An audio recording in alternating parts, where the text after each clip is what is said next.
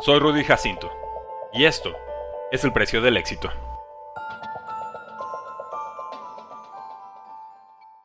Así funciona Dios. Me dio un mal ojo y un muy buen brazo.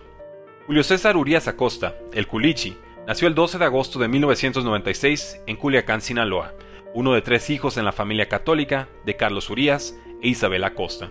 Se crió en el pequeño pueblo de La Higuerita, junto a sus padres y abuelos. Admiraba a Darrell Sherman, leyenda de los tomateros de Culiacán. Adoptó su número 7. También fue fiel al Club América. A los dos años le descubrieron un tumor congénito en su ojo izquierdo. Las visitas al médico fueron recurrentes. Le retiraron el mal después de tres cirugías y meses de reposo en Guadalajara, pero su ojo quedó casi cerrado y necesitó lentes para mantener buena visibilidad. El bullying en la escuela fue incesante. Su padre, exjugador amateur y entrenador, le inculcó el amor al béisbol. Iba a combate, pelota y guante a todos lados. Su mamá le enseñó que el bastón de San Judas Tadeo era el bat con el que uno iba a batear.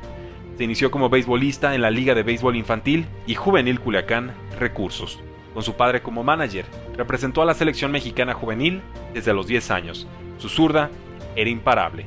Se enfrentó a Víctor González en la final de la Olimpiada Nacional 2011 entre Sinaloa y Nayarit. Julio lanzó sin hit. Pese a su innegable talento, equipos de México y Estados Unidos dudaban en firmarlo por su supuesta discapacidad.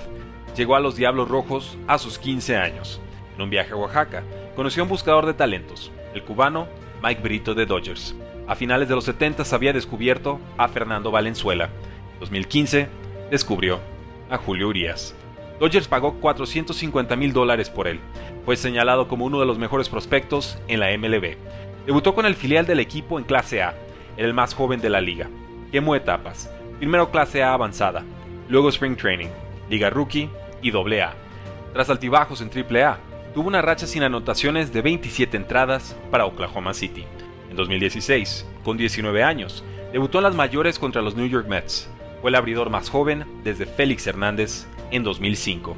Tuvo problemas en sus menos de 3 entradas, permitiendo 5 hits, 3 carreras y 4 bases por bolas. Fue relevado antes de acabar el tercer inning.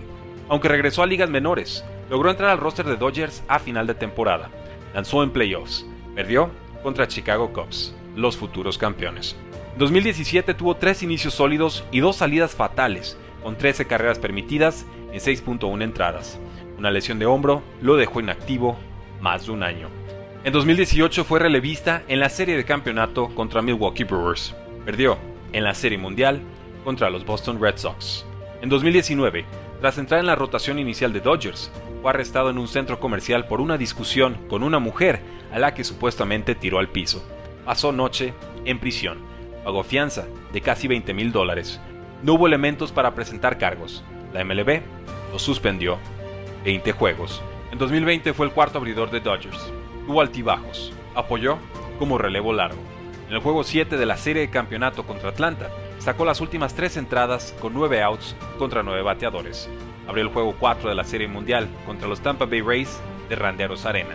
Lanzó 4.2 entradas, permitiendo dos carreras. Perdieron ese juego. Entró al juego 6 en la séptima baja. No permitió hit. Logró 4 ponches. Dio a Dodgers, junto a su compañero Víctor González, su primer título desde 1988. Acordó un contrato por 3.6 millones de dólares en 2021 acumuló 20 victorias esa temporada, el único pitcher de grandes ligas en lograrlo ese año. Renovó por 8 millones y una temporada en 2022. Fue líder en carreras limpias permitidas.